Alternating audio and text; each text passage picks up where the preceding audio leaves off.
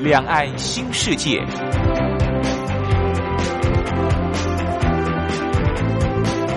这是一个让您打开视野、胸怀两岸、放眼全球的云端世界。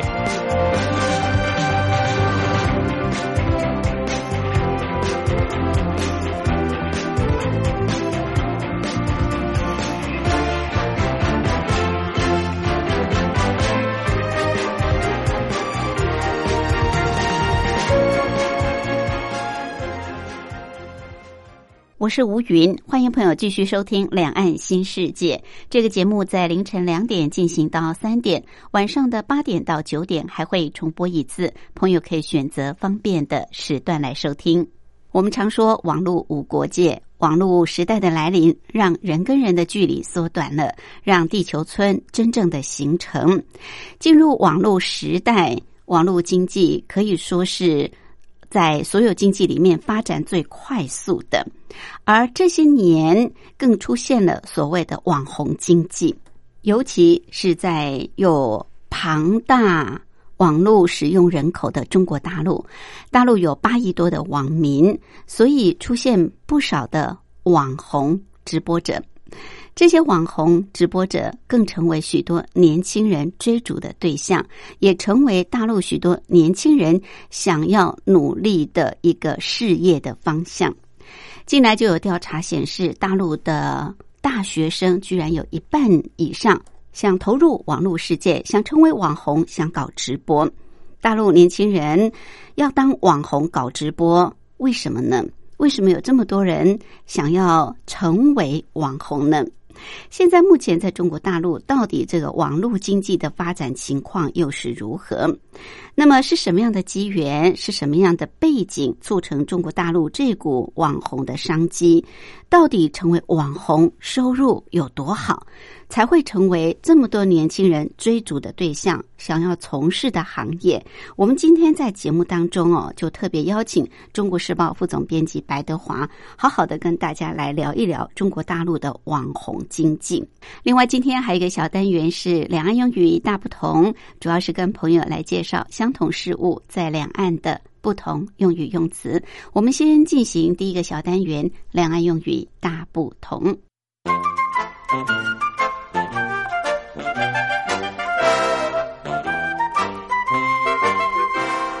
两岸用语大不同，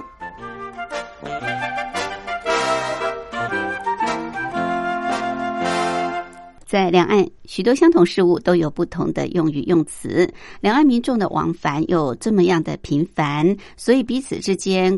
呃，讲话沟通的机会还蛮多的，但是如果我们对彼此的一些用语用词有更多的认识了解，可能就可以避免许许多多的误会跟误解。好，当然呃，也不只是避免误会误解啊，就是在沟通的过程当中，事实上我们也可以对呃大陆地区朋友呃他们的一些生活用词有更多的。呃，认识，像是在呃奖项的部分呢，我们知道在台湾地区哦，一年一度最重要的电视跟电影啊的这个奖项就是电影的金马奖，还有电视的金钟奖，当然还有广播的这个金钟奖。呃，但是在大陆呃也是有这样的一个奖项，类似台湾的金马奖、金钟奖之类的。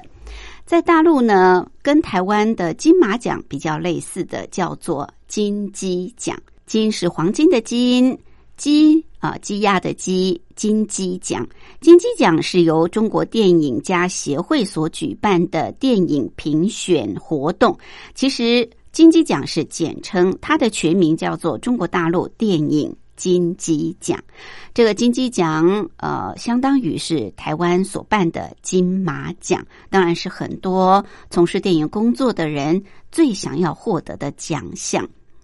另外，在台湾，我们呃，像是电视剧啊，或者是电视的综艺节目，有所谓的金钟奖。在大陆呢，类似金钟奖的，就是叫做飞天奖。一飞上天的飞天飞天奖，这是大陆电视剧的评选大奖，是由中国电视剧艺术委员会所主办的啊。中国电视剧艺术委员会所举办的飞天奖，一飞上天的飞天。好，另外在大陆，在戏剧界还有一个奖项叫做梅花奖啊，就是呃中华民国的国花梅花啊，梅花奖。戏剧梅花奖是在一九八三年开始诞生的，这是中国戏剧界优秀中青年演员的最高奖项，取名为梅花奖，就是以梅花香自苦寒来。作为它的寓意，所以叫做梅花奖啊。也就是说，你要不断的磨练磨练，你才能够获得这个奖项，而获得这个奖项是最高的殊荣。这是中国大陆的戏剧梅花奖。好，再跟朋友复习一下，跟台湾相同的金马奖，在大陆有一个叫做金鸡奖，它是由中国电影家协会举办的。那么在电视剧的方面。大陆呢，跟台湾的金钟奖相近的就是飞天奖啊，一飞上天的飞天奖。另外，大陆的戏剧奖项最高的就是梅花奖。好，这是今天在两岸用语大不同跟朋友介绍的。好，我们来安排一首好听的歌曲，就进入今天的主题单元。话说两岸，阿令所带来大大的拥抱。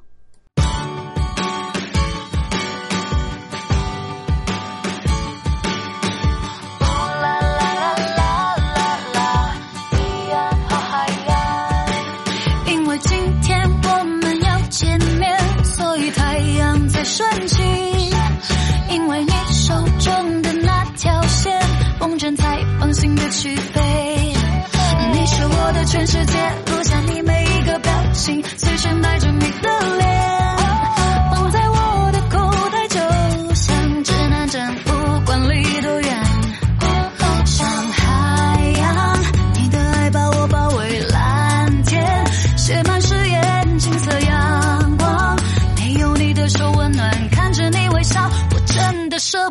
不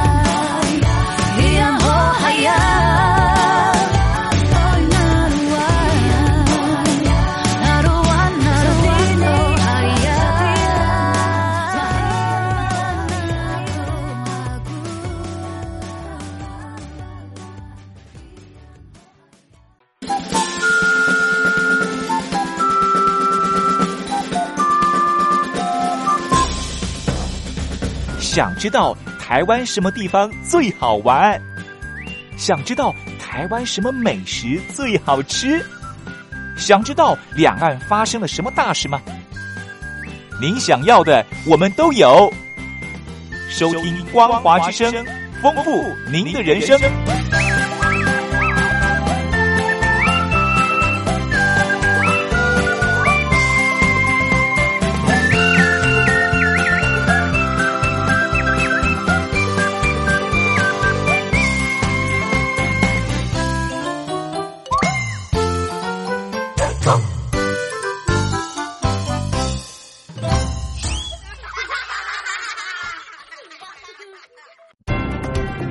话说两岸。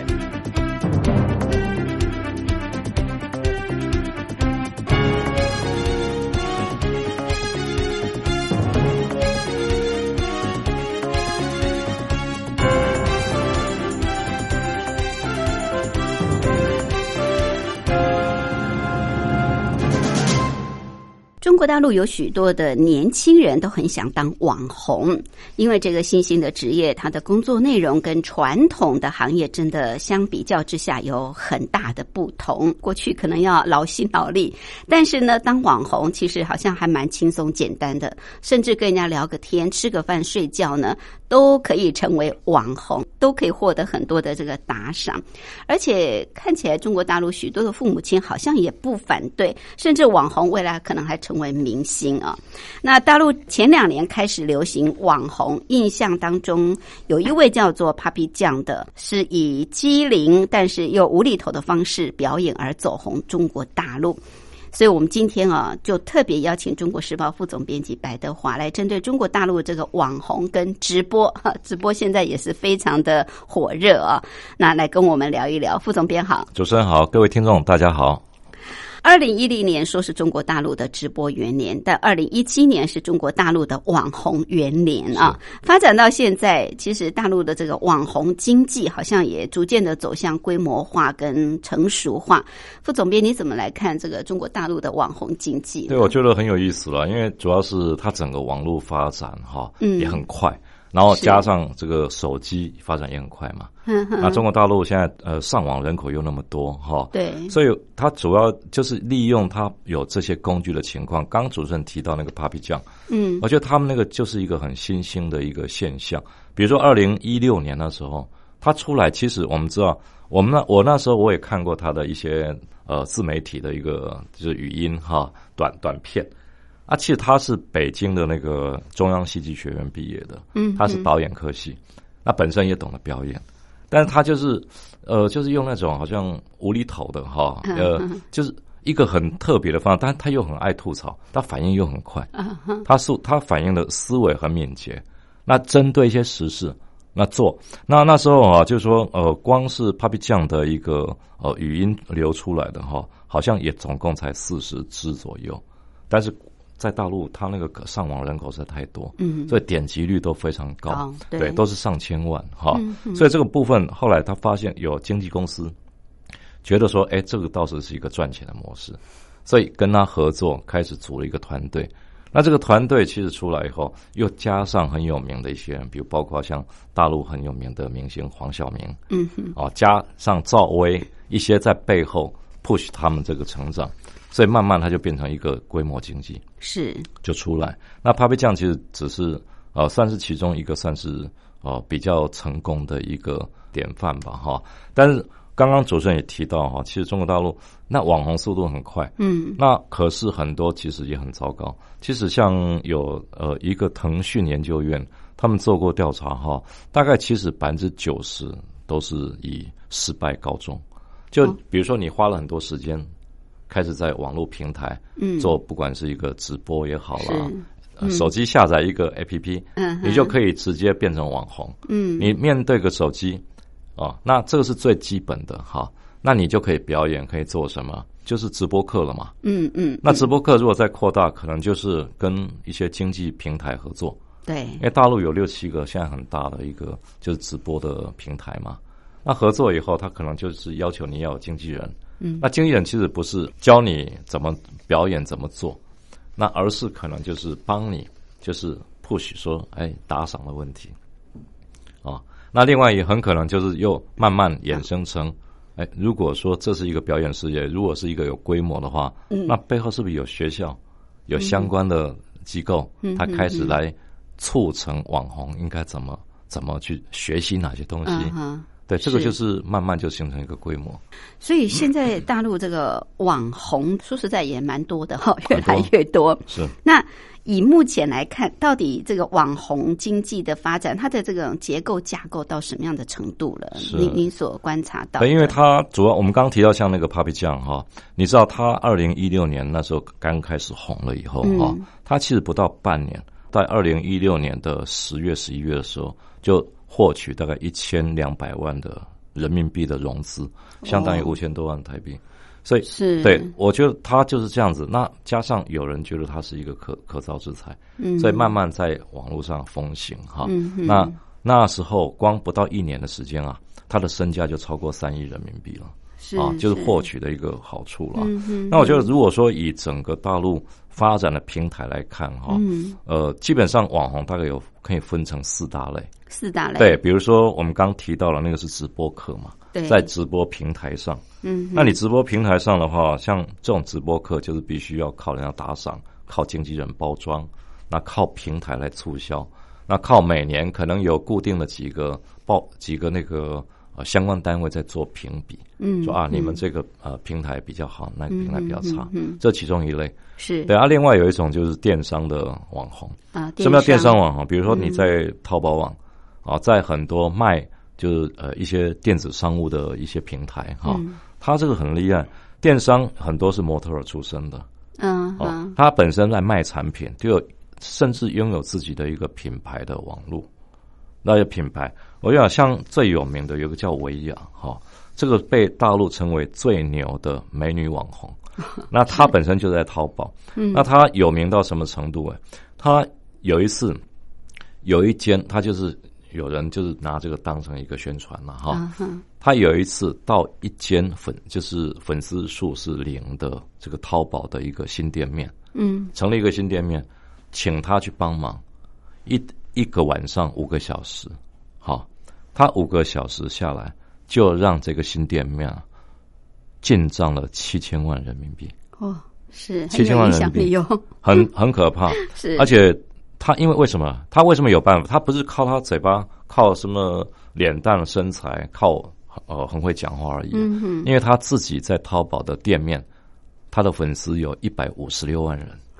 所以他就把这些粉丝带进来，嗯，对，那所以结果他们后来一统计哈，那个淘宝一统计啊，他光这个五个小时哈，在网上的这个单日成交啊，是这个这个平常这个店家当天一天成交的一百二十倍量，所以很可怕。对，这对这个维亚它是属于呃电商网红，嗯，那其实像呃从二零一六到二零一七哈，它像二零一七年全年哈。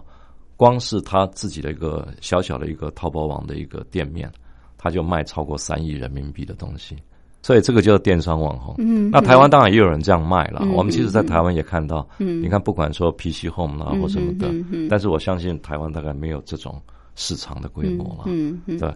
那另外，从我们讲说美妆网红，美妆那个比较美妆啊，美妆，因为其实化妆品在台湾可能比较多，像美妆网红，他可能本来就是美妆师。彩妆师，嗯哼，他懂得推销一些化妆品、对保养品什么的。但这个其实网络很多，而且在台湾的话，基本上，呃，这种网红，大他在台湾大概不会被称为网红了，而是说一般的平台，呃，布洛克啦、直播主啦，在 Twitter 啦、Instagram 啦，哈，类似像这种平台上。那另外大陆有一个蛮有趣的像是叫内容网红，内容内容就比较知识面。啊哈，对，比如知识面，但是我们会觉得奇怪，这个有人看吗？对，比如你说书啊，嗯哼，哦，你在呃一个平台上讲故事啊，嗯哼，那这个到底就是能不能得到多少人的一个支持啊的支持？喜爱？对，但是我们知道，像就有出现一个叫逻辑思考，嗯哼，那逻辑思考这个节目，它其实这个主持人啊，现在在网络也很红，叫罗胖子，嗯，啊，其实他本名叫罗振宇了，嗯嗯嗯，对，但他其实。你知道？他在二零一七年哈做了一个跨平台的一个呃跨年的一个知识网哈。他其实他的特点是怎么样？他一直在讲故事，啊，从头到尾一直讲故事。嗯哼，可是他就是要告诉大陆民众，你来听我的东西，你绝对是收获非常大。嗯，而且他帮你看书。哦，他就节目里面，那结果他那个跨年平台，嗯，连播四个小时，是在一个体育馆，由腾讯吧，我印象记得，腾讯在一个体育馆直播，哦，那有的湖南卫视啊什么都有弄，直播四个小时，等于是类似跨年节目这样，嗯哼啊，就是呃四个四个单元讲四个单元，结果没想到创下当时收视率的第一名，哇，一万八千人坐满大概七八成哦。就现场的体育馆，知识网红，所以我觉得哈，这个也是很厉害。嗯，就这个在中国大陆大概呃有几个了，就是有几个慢慢，但是以这个逻辑思考，就罗振宇，嗯嗯，他这个算是知识网红是最最有名最有名的啊。对，所以他基本上大概。我觉得可能就是粗分可以分成这这四大类啊，对对对，是。其实网红也不见得是年轻人或知识分子哦，据说还有很多爷爷奶奶也加入。没错，是这么好干吗？没有，因为他这个 你刚刚不是说有九成都失败吗？对，但是也有成功的啊。那成功的案例里面也有那个阿公阿妈，嗯，这很有趣哈。因为像我知道，像之前我们看我们跟呃北京的一个朋友聊嘛，聊到这个，他说像河河北那个乡下，嗯，很多。那个阿公阿妈、爷爷奶奶哈，他其实觉得蛮有趣的是，像有一个例子哈，他们当地《邯郸日报》报道的哈，他这个其实现在粉丝数也超过十几万了啊。那这个当然跟那个我们刚提的什么维亚啦或者 Papi 酱不能比，但是这个很有趣的一个就是说，他这个网红是什么意思？比如说他一开始可能说，哎，他六七十岁了，他没事干，他跟小孩子哈看小孩子老是在摸手机，那就问他。他说他在上网，然后正好在看人家直播。他说：“哎，这直播怎么样？”这个老奶奶哈，她本身就觉得哎，这个很有趣。她她说她她自己有接受那个大陆媒体的访问哈，她就谈到说，哎，她跟一般的呃邻居的一些大妈不太一样的是，她很喜欢接触新鲜的食物。嗯嗯。所以后来她就觉得哎，这个很有趣，来就开始试。啊，结果一试，就一开始也没有什么人管。但是他就把自己就啊面对着麦克风，面对着镜头，就开始讲啊，我们这个老家怎么样怎么样啊？年，但后来突然他说有一对就是年轻人就问他说：“哎，能不能不是有一个年轻人问他，嗯，说大妈，因为他就是叫做河北农村大妈，他的直播间啊，他就问说大妈能不能帮我这个物色一下对象？啊？”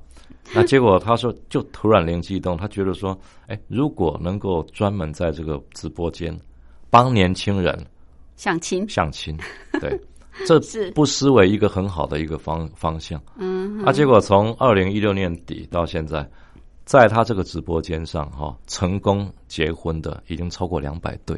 哇，对，他还真是月下老人呢。而且你知道吗？像后来地方政府也很支持他。嗯哼。为什么支持他？因为他不收一毛钱。嗯，那你说在在大陆那么商业化的地方哈，很多怎么可能不收钱？嗯，像有一个例子哈，之前就是他们河北那个地方当地啊，那看到这个是觉得是一个商机。嗯，那后来告诉这个大妈说，以后我这个九楼、三楼都提供你做相亲场所。嗯，啊，但是他觉得说我跟他们收费一个人，比如说五百块。啊，啊不算高，一不五百块人民币哈，但是后来就被他回绝，嗯，所以他的形象其实就是在这边建立。嗯，那很多人就是说，他就觉得很有趣的，说结了婚以后，人家都把他当朋友、当长辈，是，然后有时候告诉他我们生小孩啦，嗯哼，然后我们现在日子怎么样。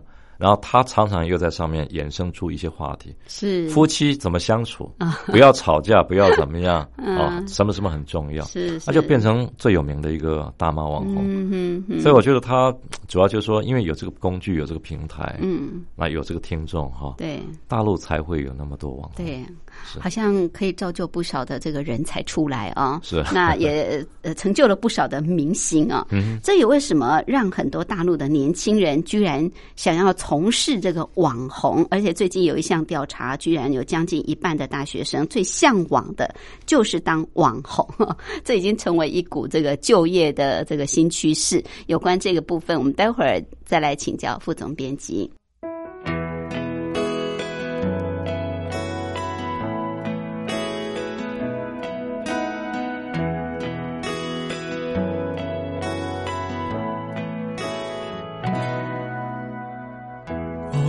时分睡得很沉嘈杂鸟儿也倦都充耳不闻心本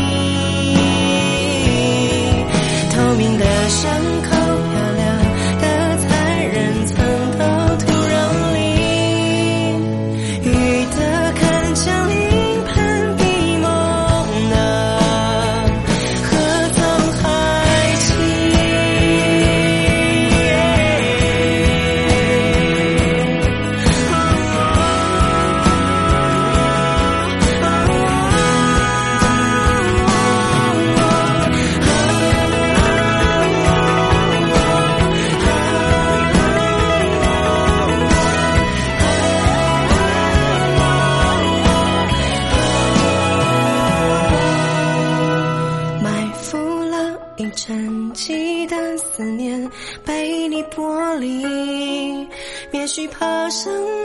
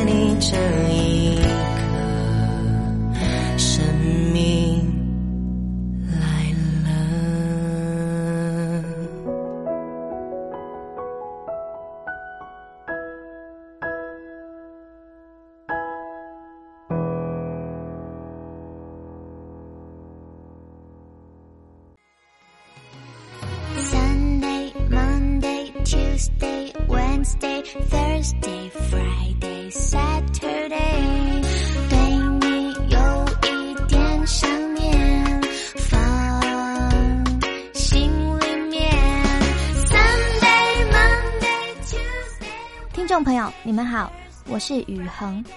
深呼吸，你会发现 everything's fine。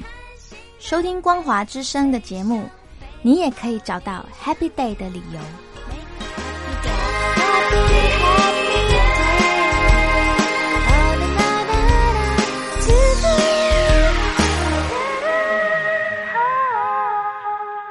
我是吴云。我们今天节目的贵宾是中国时报副总编辑白德华副总编，特别跟大家来聊一聊这几年大陆这个网红这个流行的情况啊。那网红加直播，大概是现在中国大陆很多年轻人最想要投入的行业。根据大陆的通讯软体 QQ 所发布的一项调查报告，有高达百分之五十四的大学生视网红为最向往的新兴行业，还造就了一波网红就业潮。同时呢，据说这个淘宝大学的浙江义乌工商职业技术学院，还有专门开设科系来培训网红，包括表演啊、美姿美仪、走舞台秀，还有这个摄影棚摄影等等课程。好像看起来，这个中国大陆极力推展这个网络世界啊，这对年轻人已经成为一股非常向往的这个发展的潮流了。当网红当直播，你刚刚说也失败的也不少啊，但是还是蛮吸引没有，大家会觉得失败了一定不是我嘛？没有这个这个很有趣了，因为因为整个我觉得商业化到一个程度哈，嗯，它主要是有这个观看的人潮。你看，像就像我们看到很多很奇怪，光吃饭也可以赚钱。对呀，这是太容易了。甚至睡觉，一个人躺在那边睡觉啊。会激起人的好奇心，说他下一步要做什么。所以我觉得很多就是这样子，而且主要就是说啊，宅经济嘛。嗯，因为大家比如说关在家里没事，你就看 A P P 看直播，嗯，看到底人家怎么做啊，怎么互动哈。所以我觉得这样，那当然就刚刚我们提主持人提到是说，像很多年轻人都希望到这一条路上，是主要是看到他这个有的如果做成功的直播主哈。他那个赚钱赚的是很可怕，嗯，像其实不止中国大陆啊，像以那个 You YouTube 来讲，YouTuber 是他最大的一个直播课嘛，就是他们直播课都叫 YouTuber 嘛，就你只要在 YouTube 上面做你个人的 APP，个人自媒体的一个表表演，是，对。那像富比士哈，他那个杂志啊，他其实像统计了去年二零一七年，他 YouTube 上面收入。最高的前十位排行榜啊，那第一名结果是一个英国玩家，九零年一九九一年出生的，才二十几岁。他光是在上面，呃，YouTube 上面播放一些跟呃电玩有关的东西，嗯，他竟然排名收入第一。你知道他收入第一是多少吗？一千六百五十万美金。哇，是啊，一年哦，光一年一千六百，而且你知道啊？像除了他之外。还有一个才六岁小，就是六岁的一个直播主，嗯，爸爸妈妈帮帮他弄了一个 A P P，那在上面玩狗啦，讲话很可爱，吸引了很多看嘛，嗯嗯，啊，结果你看，光 YouTuber 他的收入排行是，他也是挤到前十位，一年营收收入达一千一百万美金，这个是 YouTube 的，因为它也是全世界背景为背景的嘛，嗯，但是中国大陆其实也很可怕。嗯，中国大陆其实他们做的，呃，很多有名的一个网红的一个直播主哈，现在那个收入啊，你说像尤其大陆媒体又喜欢炒收入的问题，对，像比如说我们举几个例子哈，有一个在就是直播网红叫 Mic 天佑，嗯，M I C 天佑，他他这个人在大陆只要看那个网红，大概都知道这个人哈，但你知道他其实才年纪轻轻的二十岁上下吧。那大陆媒体又发展很快，比如说上海有一个叫今日头条嘛，嗯哼，等下今日头条哈，你知道今日头条它光是因为现在的媒体哈也蛮可怜，它不是做纸媒，它必须要做 A P P，做网络直播 自媒体，它必须要吸引年轻一代的嘛。那今日头条在大陆为什么那么卖那么卖座？他肯砸钱，那他觉得你是一个网红，你有办法能够吸引年轻人，吸引这个别人的眼球哈，嗯。光是今日头条高薪把他挖走，光是进驻就是报价，你来我签约金就给他两千万人民币。嗯，因为你有这个身价，是他找你来直播，那今日头条就给他两千万人民币。好，那其实千万级的很多了。那像有一个呃游戏网站，就是做专门做电子游戏的哈，叫斗鱼。那斗鱼这个网站，这个游戏有有一个游戏主播。啊，姓张，张大仙。嗯，啊，这个是年轻人，他本身被挖走，对方的公司啊，也是告诉他，我保障你的底薪三千万人民币。是是是，那其实为什么要给那么多？因为像 Papi 酱这个哈，我们刚刚提到说 Papi 酱这些，嗯，Papi 酱其实你看，为什么他从二零一六年出来？那背后为什么黄晓明还有那个 Angelababy 哦？那做了这些，还有包括一些什么罗振宇，甚至那个我们刚刚提到那个罗胖哈、为什么都变成他幕后的投资者？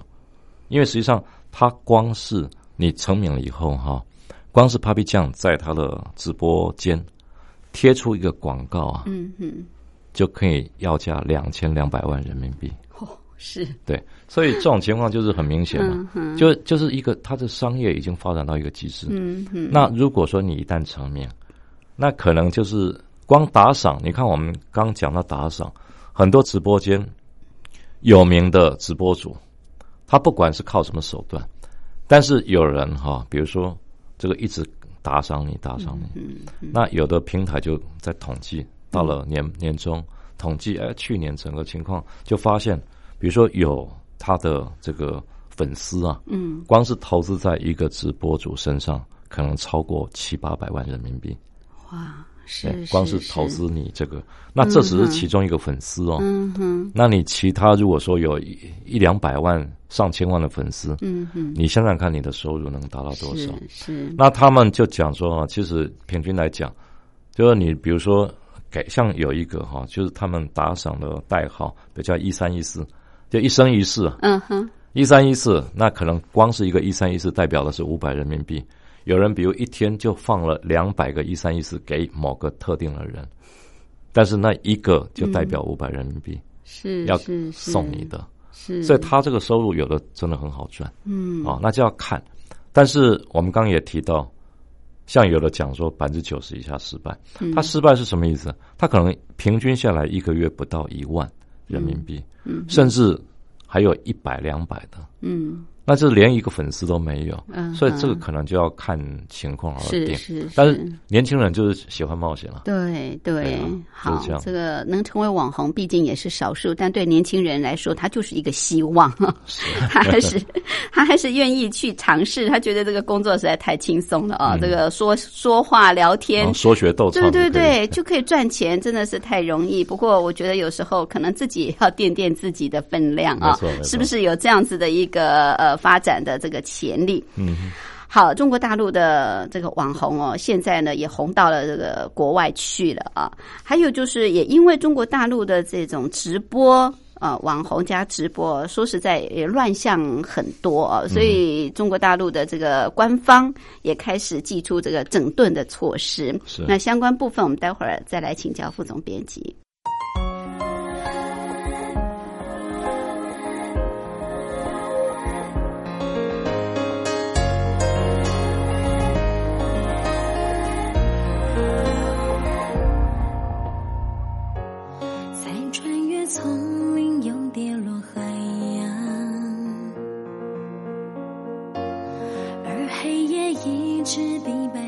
漫长，你却不能绝望，你就只能倔强，有太多重担需要你去扛。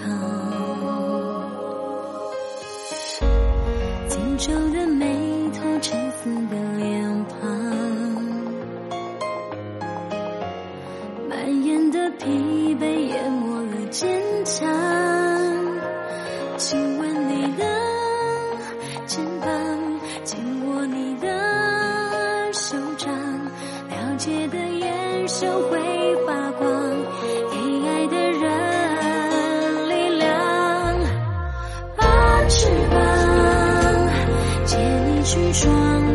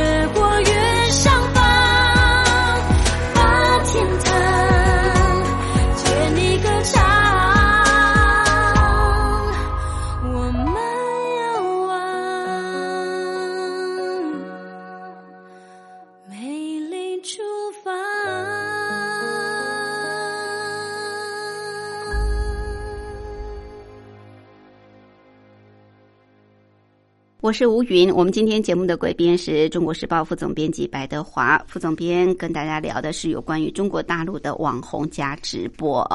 那现在在中国大陆这几年，呃，这个网红是大为流行啊。刚刚也提到了很多名人，网红的名人。那主要呢，呃，大概可以分为几个类型啊。你刚刚特别提到像直播客、像电商网红、美妆网红，还有知识网红啊。那这样子的一个发展，其实也因为中国大陆的载体真的是蛮大的哦。那有这么多的网民，还有中国大陆的这个经济发展，所以造就出这个网红，他们有很高的收入，也让很多年轻人非常的向往。那我们知道这些年中国大陆到日本去观光的这个观光客也相当多。据说这个日本有一些百货公司，甚至也找这个大陆的网红前往日本去直播。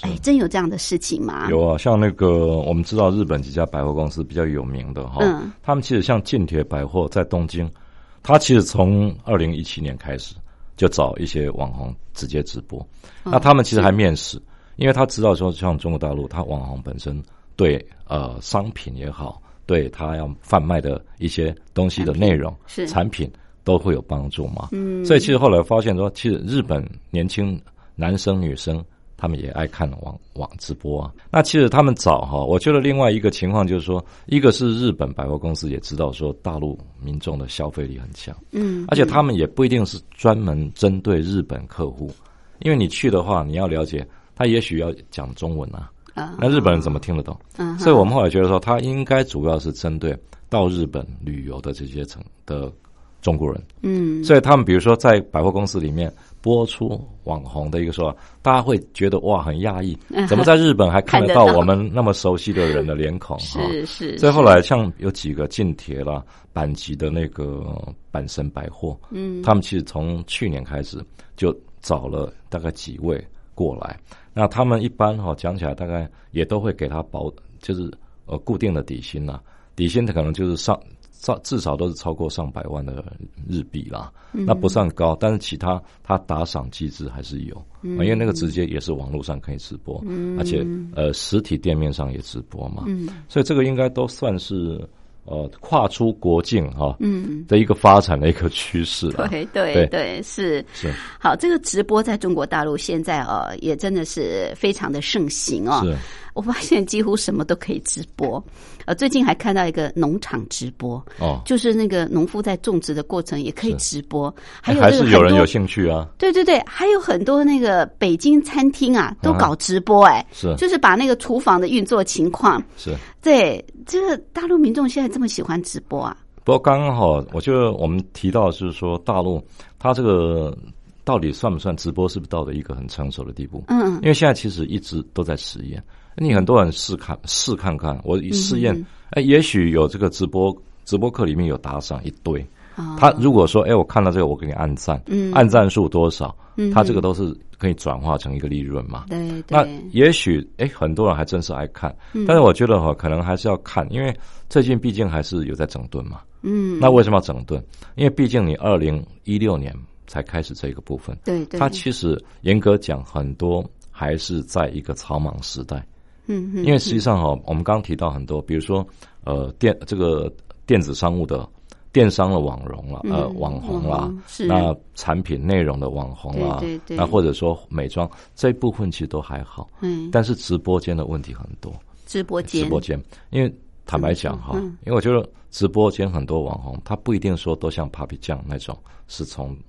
高等学府毕业，比较有素质的，但是很多是以前哈，比如说 KTV 的女女生，哦哦哦，那 KTV 女生她也许比如说这个大陆打击色情，嗯，她慢慢转成这个部分，嗯，那当然很多直播间它还是有一些规矩，嗯啊，那不能太露，不能怎么样，是。对，但是难免因为这个部分哈，像比如说它这个部分从虽然说从二零一六年开始，嗯，但实际上很多在更早已经开始有这些。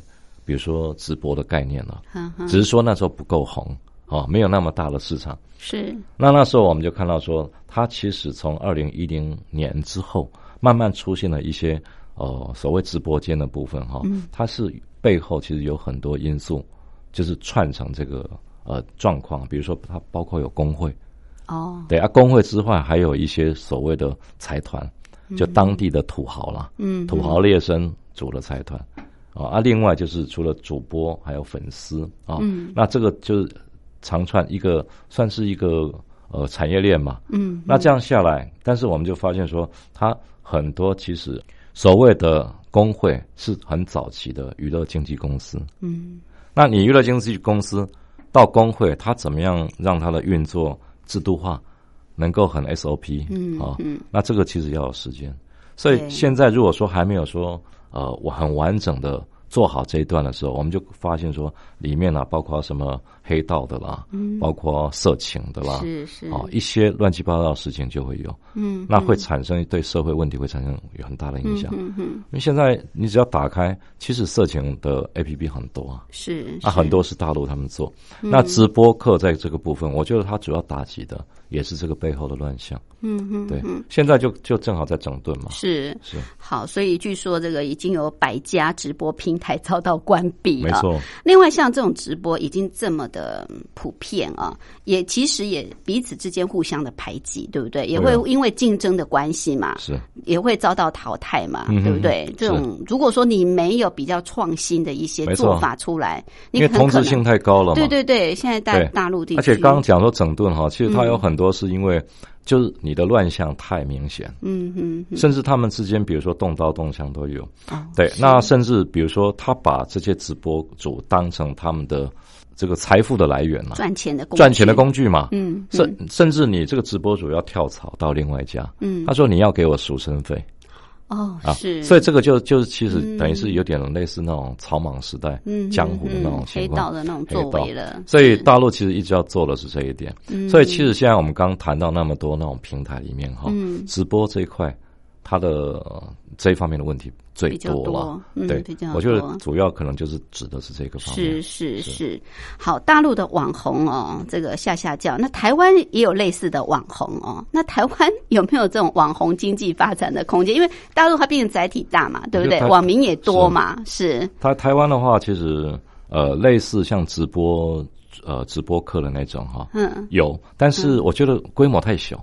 规模还是太小，嗯，对。那现在的话，像我们知道说，以前像新闻媒体哈，嗯，有一些人就转到那个网络 A P P 嘛，嗯像沈春华最最有名嘛，嗯，啊，李四端也有做，那包括詹庆龄也都有去自己的 A P P，但是他们本身不认为说他们是要做网红啊，而是说他们想要换一个自媒体的平台，嗯，因为比较自由。对，我爱做什么时间做什么时间，我就完全是属于自己的创意。是是，但是这个的话，如果说跟大陆来比的话，它的商业化的的概念哈，它包括一些背后的资源利润，就那就天差地别，小小很多了。所以你从大陆角度来看，台湾其实这一块就是感觉上就是只才刚刚萌芽。啊，对，而且我们主要是市场也没那么大啊，市场没那么没那么大，网民也没那么多，没错，所以这个方面其实很少。那另外可能就是比较多的，就是那种电子游戏，电子对台湾的电子游戏还可以啊，年轻人爱玩。嗯，而且慢慢现在政府我觉得也是有点想说让电子游戏这一块哈，嗯，能够正规化，能够像韩国一样，嗯，因为韩国其实有些大学都有电竞嘛，电玩、电竞比赛之类的，电竞系啊，电玩系之类的，对对对啊，我们过去一直觉得说哎，切头音啊，嗯，但实际上现在慢慢应该导正这些观念，嗯，也到全世界去比赛的，对，很强的哈，是，这是一个很很呃，算是很健康，要把它导正。不要去参有赌博概念，就是一个很健康的游戏。是是。那这个部分，我觉得应该是台湾，比如说有类似网络直播的，嗯，这一块可能会是比较大的空间了。嗯，是 OK。好，我们非常谢谢中国时报副总编辑白德华，特别针对中国大陆这些年网红的一个发展情形，还有直播的一个状况啊，跟我们做呃这么多层面的这个介绍。谢谢。好，谢谢主持人，谢谢各位听众的收听，拜拜。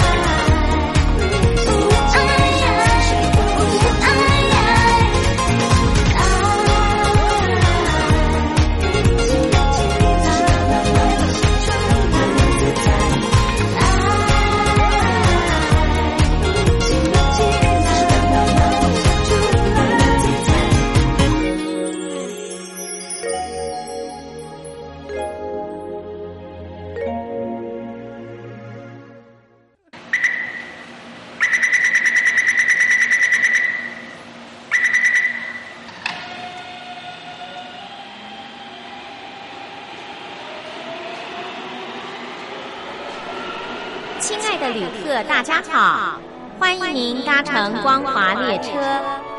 我们中途的停靠点有中波七一一千赫、九八一千赫、八零一千赫、八四六千赫以及短波九七四五千赫。希望您随时利用这些频道上车，和光华之声的朋友们一起翱翔天际。